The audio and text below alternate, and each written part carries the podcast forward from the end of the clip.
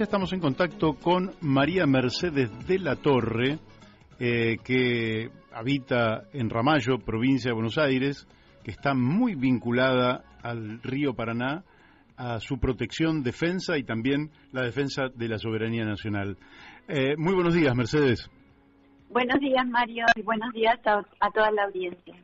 Bueno, eh, nosotros ya hemos charlado con vos y eh, lógicamente que está muy activa la situación eh, respecto a, esta defensa del río Paraná por parte de eh, militantes sociales, políticos de la cultura, hombres como Mempo Giardinelli, diputado Carlos Delfrade, Pedro Peretti, que es productor agropecuario, en fin.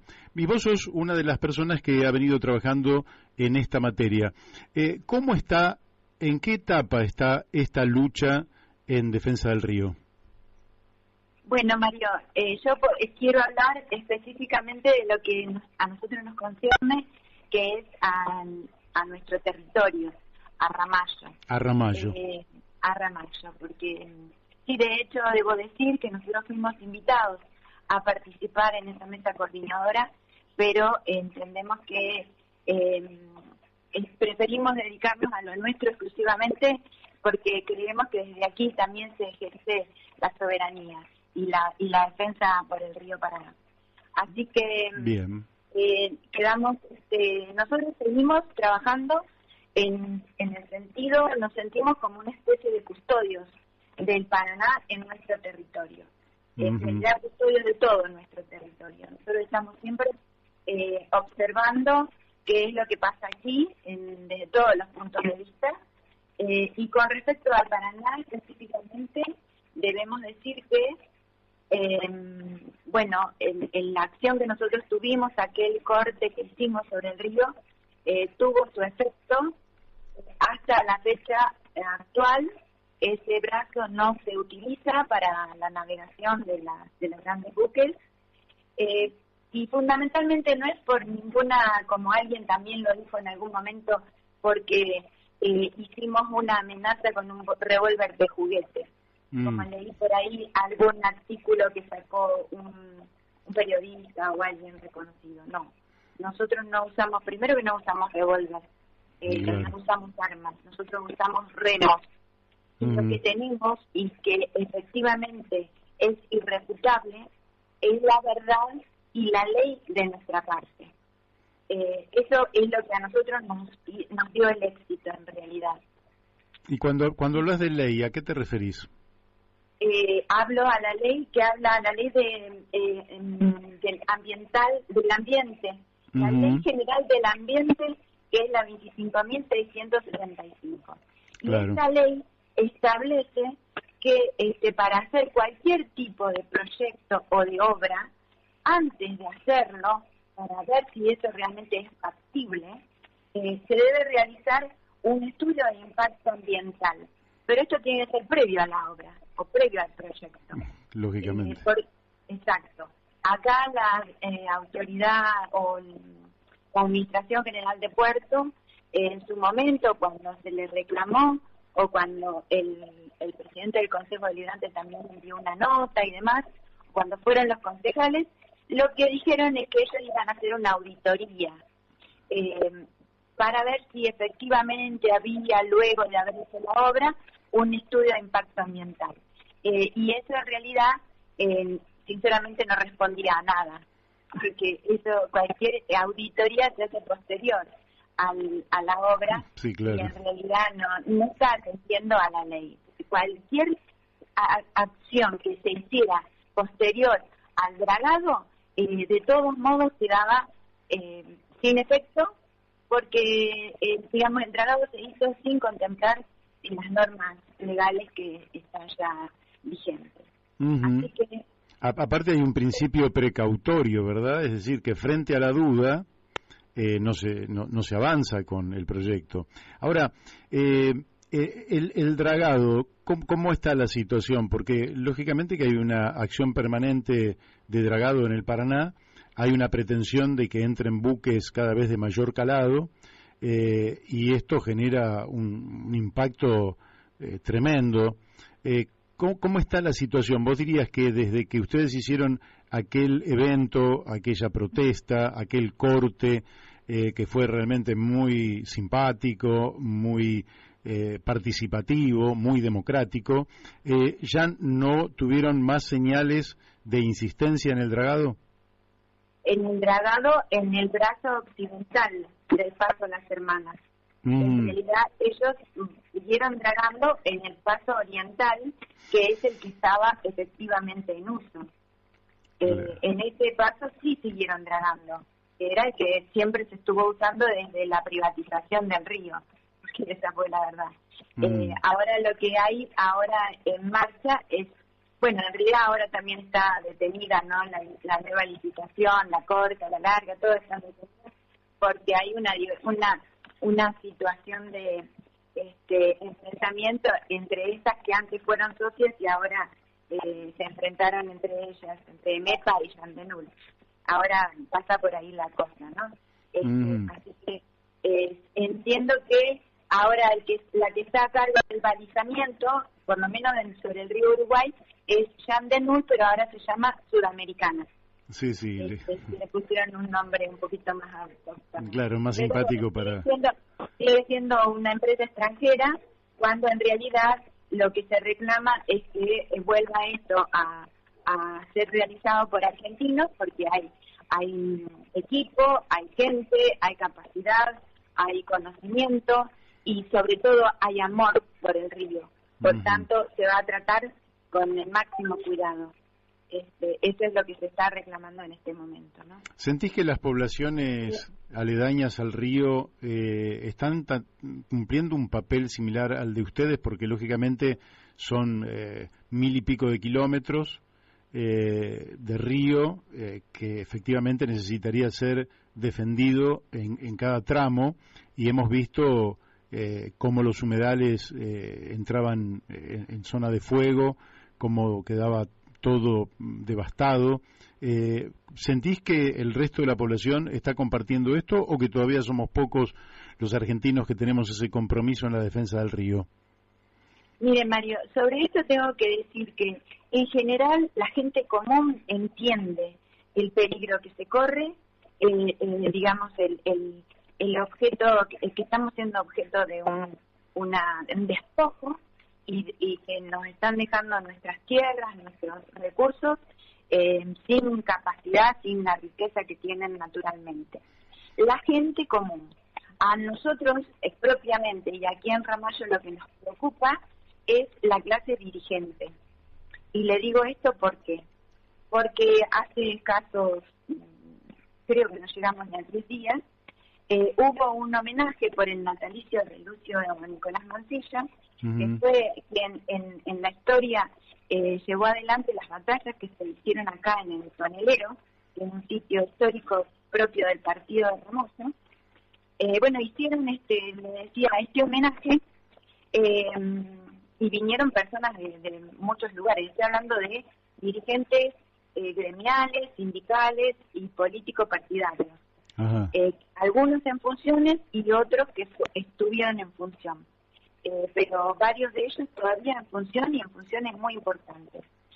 Eh, y resulta de que tal vez, no sé si usted ya conoce, si alguna otra vez hemos hablado, que acá donde fue efectivamente el, sitio histórico del Tonelero, se quiso poner un puerto, un puerto del PTP Group, perteneciente al empresario misiano, el dueño también de Ponal y de eh, otras empresas que hay a lo largo del Paraná, eh, eh, que es un empresario de San Nicolás.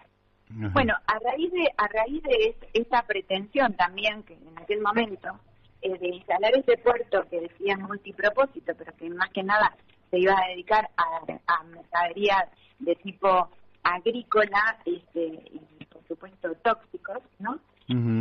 Eh, se corrió este sitio del tonelero y se instaló unos, unos metros más adelante eh, para dejar este lugar eh, libre como de, reclamo histórico, ¿no?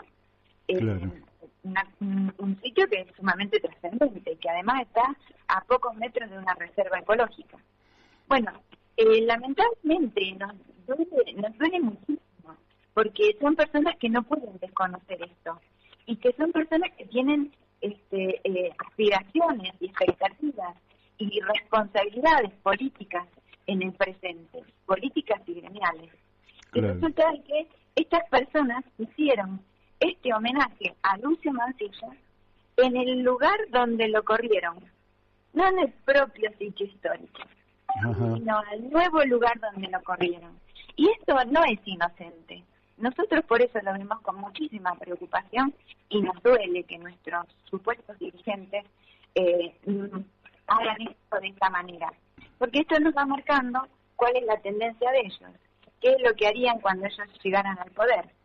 cuando ellos lleguen al poder seguramente también estarían dispuestos a negociar el sitio histórico y entregar nuestra tierra para ser utilizada para un puerto de, de, productos agrotóxicos. Entonces, esa es lo que nos duele. Y cuando hablamos de esto acá en Ramallo, también hablamos de soberanía del Paraná. Entonces, todo viene atado con todo, nosotros no lo podemos eh, desunir, por eso consideramos que este, estar expectante sobre nuestro territorio es también estar expectante por lo general, ¿no? y por todo el río. Correcto, eh, correcto. ¿Y a qué, a qué atribuís que, eh, por un lado, nuestro pueblo, como bien decís vos, tiene una pertenencia, tiene un amor por su territorio, por su río, por sus cosas, por su biodiversidad también, por, lógicamente por, sus hijos, que son en definitiva los que van a heredar este país.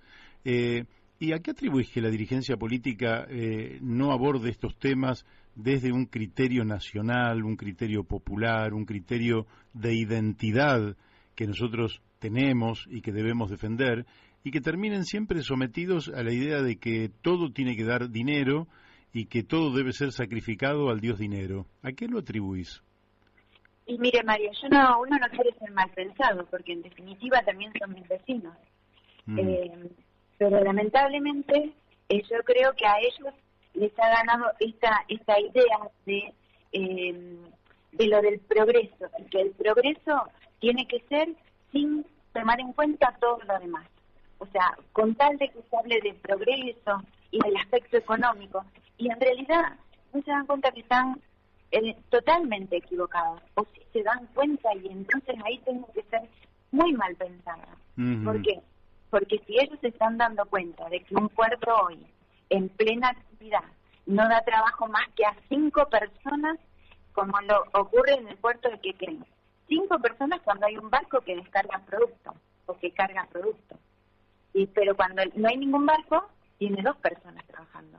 Entonces, esto no es eh, progreso.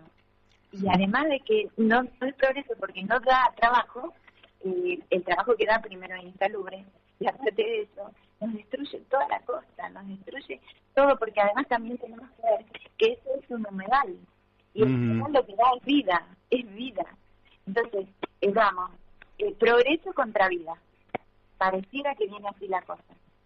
Como que entiendo yo que estas mentes están ganadas por este discurso neoliberal, más allá de donde ellos se ubiquen, porque muchos se ubican en el, en, el lado populista, en el lado, bueno, no sé cómo, cómo lo denominarán al lugar político en el cual ellos se ubican o ideológico, pero entiendo que en el fondo está ganando eh, el neoliberalismo que privilegia siempre lo económico eh, por cualquier otra cosa, por encima de cualquier otra cosa. Con el agravante que este aspecto económico no incide para todos, sino que incide solamente para una pequeña clase que es la clase dominante. Además estamos al servicio de esa clase dominante en ese en ese mundo neoliberal, ¿no? Claro. te hago la última pregunta y tiene que ver con eh, con una experiencia personal, eh, no, no, quiero que vos nos digas tu edad, ¿eh? pero yo voy a decir la mía. Yo tengo 65 años y cuando era niño, realmente niño, iba con mi familia al río, acá al río de la Plata, la costanera, y todos entrábamos al río, y quiere decir que estoy hablando aproximadamente 60 años atrás. Poco tiempo después, el río ya no era el río, como dice Serrat, y venía muy contaminada el agua. Por tanto, empezaron a recomendar que eh, no nos bañáramos en el río y lógicamente uno fue perdiendo eh, esa costumbre eh, al punto que uno hoy puede ir a la costanera en Buenos Aires y no va a ver prácticamente a nadie en el río, cosa que antiguamente, o hace varias décadas, era muy común que uno pudiera ver cientos, miles de personas que entraban al río.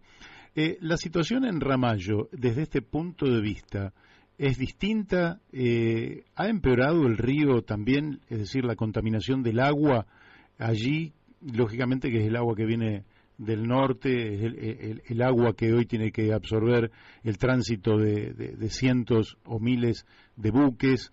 Eh, ¿cómo, está el agua? Y bueno, miren, nosotros acá en Ramallo tenemos una cosa que le llamamos la mancha negra. Es una mancha que este, parte de Ciplasio, eh, que es una empresa maderera que tenemos aquí, de la década del 50 se instaló aquí. Y bueno, tiene un proceso por el cual este, eh, sale como una especie, un proceso de, dentro de su proceso industrial, eh, que este, elimina aguas contaminadas con un barro y además al día, le puedo asegurar, aire, no solamente el agua, es irrespirable. Ah, mira.